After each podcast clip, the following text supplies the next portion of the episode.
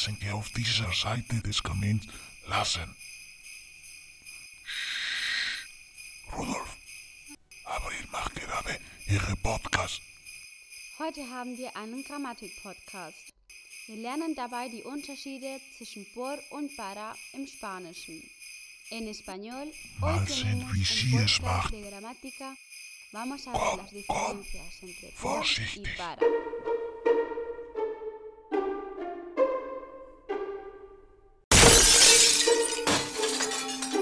Wer ist da? Entschuldigung, April. Ich bin der Weihnachtsmann. Wir haben die Geschenke geliefert und wir haben dich gehört. Por Dios! Was ein Schrecken! Mach weiter mit deinem Podcast. Du wolltest den Unterschied zwischen por und para erklären. En Ordnung, en Ordnung. Aber bevor... Aquí aprendemos español, pero sobre todo venimos a pasar un buen rato.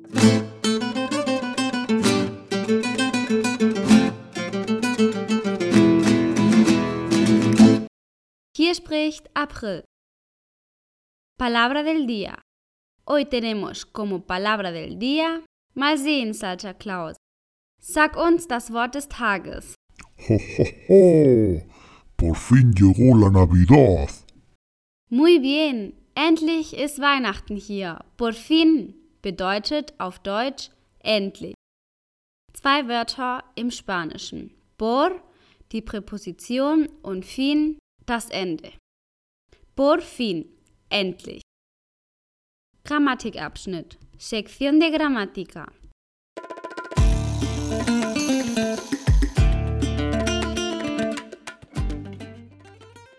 Die Unterschiede zwischen por und para im Spanischen. Ich mache Dinge aus einem Grund, Motivo, dann benutzen wir por. Und um etwas zu bekommen, also den Zweck, benutzen wir para. En español, hago las cosas por un motivo, razón, Grund. Para, Zweck, conseguir algo, finalidad.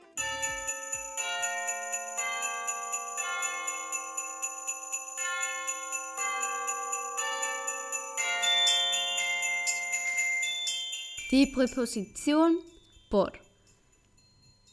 Die Beschreibung. Es wird verwendet, um einen Grund oder eine Ursache von etwas zu beschreiben. Wie gesagt. Erstens der Grund, la causa. Die Ursache, la razón oder das Motiv, el motivo.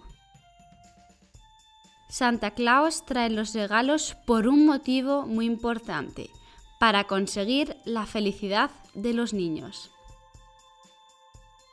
Der Weihnachtsmann bringt die Geschenke aus einem sehr wichtigen Grund, um das Glück der Kinder zu bekommen. Abgesehen von dieser Definition wird die Präposition por in vielen anderen Situationen verwendet. Wir müssen sie auswendig lernen. Zweitens, die Zeit angeben. Santa Claus vino a casa una vez más por Navidad. Santa Claus llegó por la noche. Los regalos tienen que estar todos repartidos por Navidad. Drittens, der Ort. Lugar. Manchmal ein ungefährer Ort, manchmal ein Ort, an dem es vorbeigeht. Zum Beispiel, Santa Claus pasó por mi casa. Der Weihnachtsmann kam an meinem Haus vorbei. Santa Claus va al Polo Norte por Finlandia. Der Weihnachtsmann geht durch Finnland zum Nordpol. Viertens. Ersetzung einer Person, die spricht. Santa Claus dijo que solo los niños buenos recibían regalos. No hables por Santa Claus, im Namen von Santa Claus. Fünftens. Ersetzung durch eine andere Sache. Santa Claus cambia regalos por sonrisas. Der Weihnachtsmann tauscht Geschenke gegen ein Lächeln ein. Sechstens. Der Preis. Se vende carreta de renos por 100 euros. Rentierkarren zu verkaufen für 100 Euro. Siebtens. Vertriebsmedium. Medio de distribución. Este año Santa Claus envía los regalos por E-Mail. Dieses Jahr verschickt der Weihnachtsmann Geschenke per E-Mail. Achtens. Eine andere Option ist das por durch durch zu ersetzen. Santa Claus entró por el balcón. Der Weihnachtsmann kam durch den Balkon.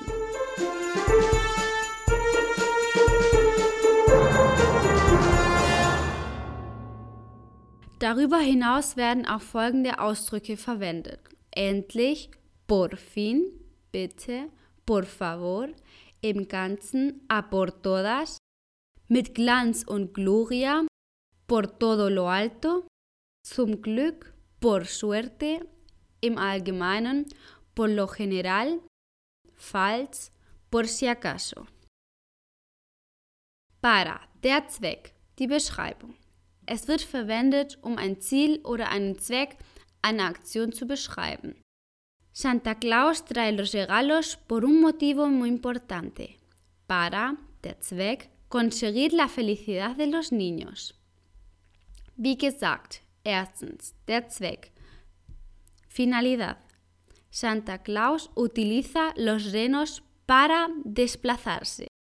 Santa Claus llegó para traer regalos. Außerdem kann es in folgenden Situationen verwendet werden.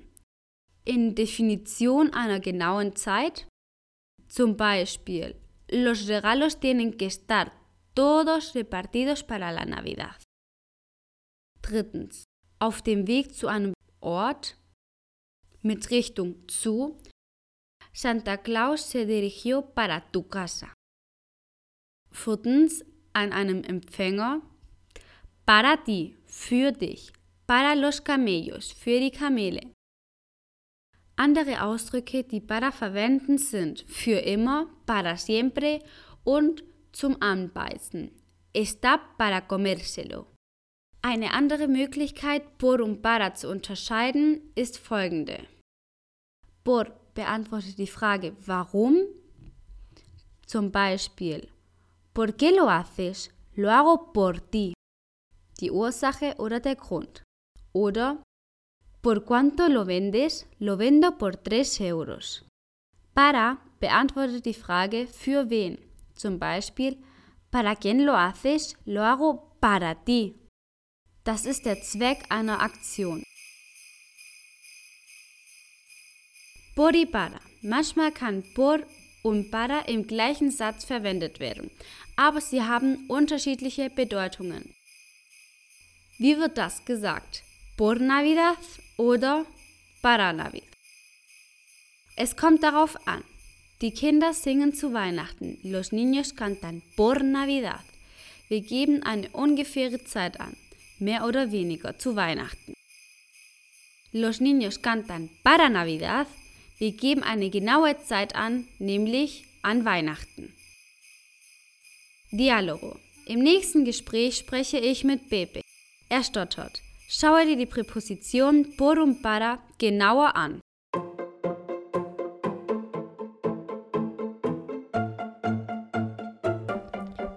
Oye, Abril, ayer vi a Santa Claus. Ajá. Pasó por, por, por, por, por mi casa. ¿De verdad? Sí, ¿Y por qué fue a tu casa? por, por, por, por mí.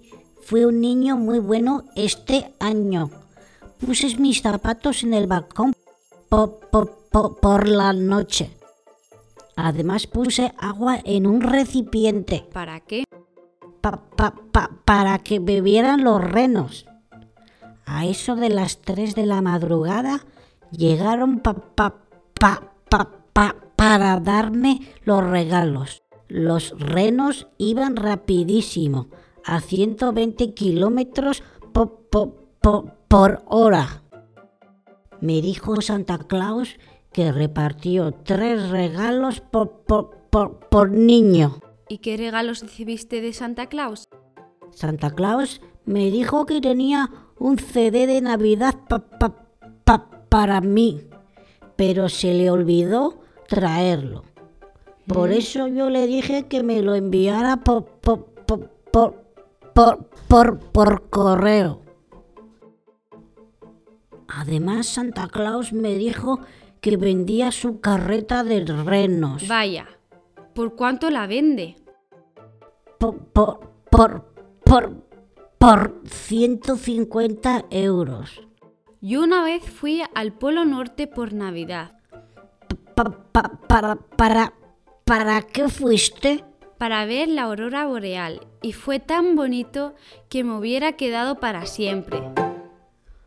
Ajá.